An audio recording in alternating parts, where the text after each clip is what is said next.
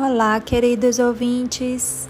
Independente da hora que você esteja ouvindo este podcast, eu lhe agradeço imensamente a companhia. Sim, em tempos de pandemia temos que nos sentir próximos uns dos outros, mesmo a quilômetros de distância. Então vamos respeitar o distanciamento social físico, mas não vamos nos distanciar espiritualmente. Essa é a nossa proposta aqui. Eu me chamo Priscila, Atuo como cirurgiã dentista da Estratégia de Saúde da Família Zumbi 3 e estou aqui para bater um papo importante com vocês, profissionais da atenção primária à saúde. Sabemos que os profissionais de saúde constituem um grupo de risco para a Covid-19 por estarem expostos diretamente aos pacientes infectados, o que faz com que estejam propícios a receber uma alta carga viral. Além disso, estão submetidos a enorme estresse ao atender esses pacientes em condições de trabalho frequentemente inadequadas e muitos em situação já grave. Cabe lembrar das recomendações da Organização Mundial de Saúde com relação ao apoio que a população em geral pode dar aos trabalhadores de saúde que estão na linha de frente do combate à pandemia pois um estímulo necessário é o reconhecimento do esforço, até mesmo do sacrifício que muitos estão fazendo para continuar trabalhando nas condições em que se encontram. Além das repercussões da Covid-19 na saúde física, outros sentimentos como raiva, tristeza, medo e desamparo são frequentes e intensificam esse sofrimento psíquico e espiritual diante do contexto pandêmico. Dessa forma, buscaremos com esta ação educativa difundir informações no âmbito espiritual, de forma a oferecer um apoio transcendente aos profissionais da estratégia de saúde da família e, consequentemente, à população adscrita à Unidade Básica de Saúde José Gomes da Silva, o Zumbi, para que possam enfrentar os grandes desafios relacionados a esse período. A espiritualidade é uma força capaz de transformar o ser humano, ajudando-o a enfrentar as adversidades da vida, inclusive a doença, com otimismo e esperança.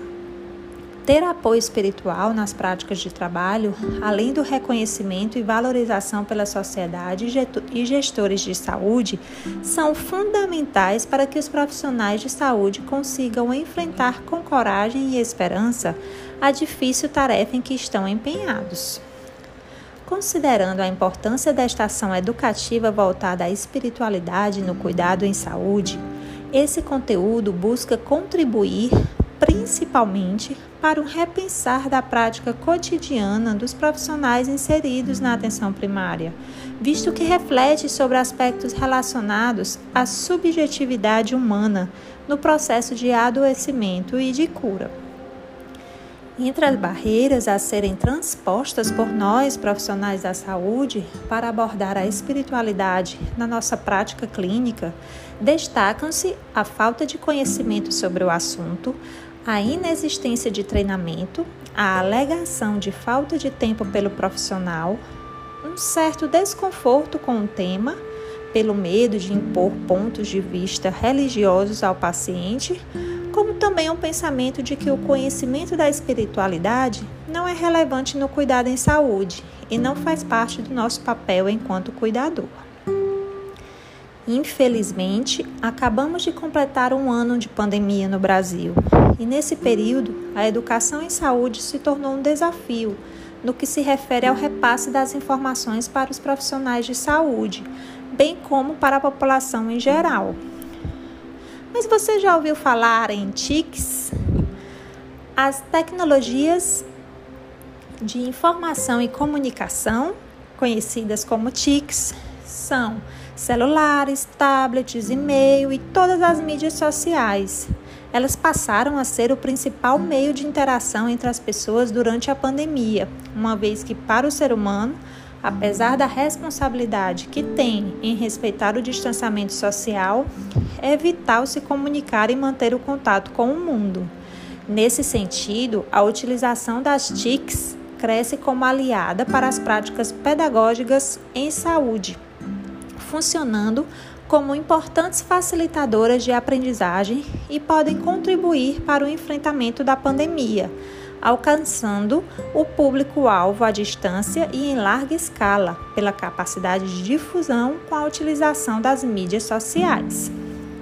Entre as novas tecnologias de aprendizagem está inserido esta ferramenta que estamos utilizando agora, o podcast. Ele é um arquivo de áudio onde é possível criar conteúdo de infinitos temas e destinados a diversos públicos. Semelhante a um programa de rádio sendo aqui gravado, permite aos ouvintes decidirem o tema e o horário que desejem ouvir, inclusive durante o trajeto de casa para o trabalho, não é mesmo? Assim, a utilização de podcasts serve como ferramenta para reduzir a desinformação, auxiliando na produção de conhecimento seguro e fácil para a sociedade.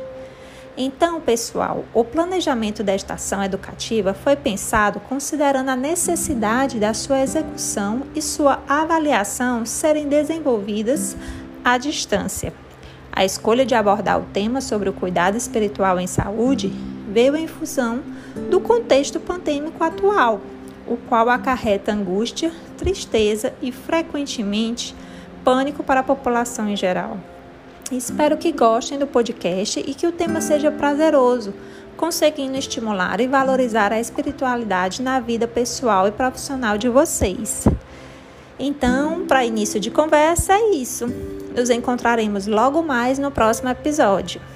Ah, e não se esqueçam de avaliar esta atividade após escutarem todos os episódios, ok? Abraço e se cuidem!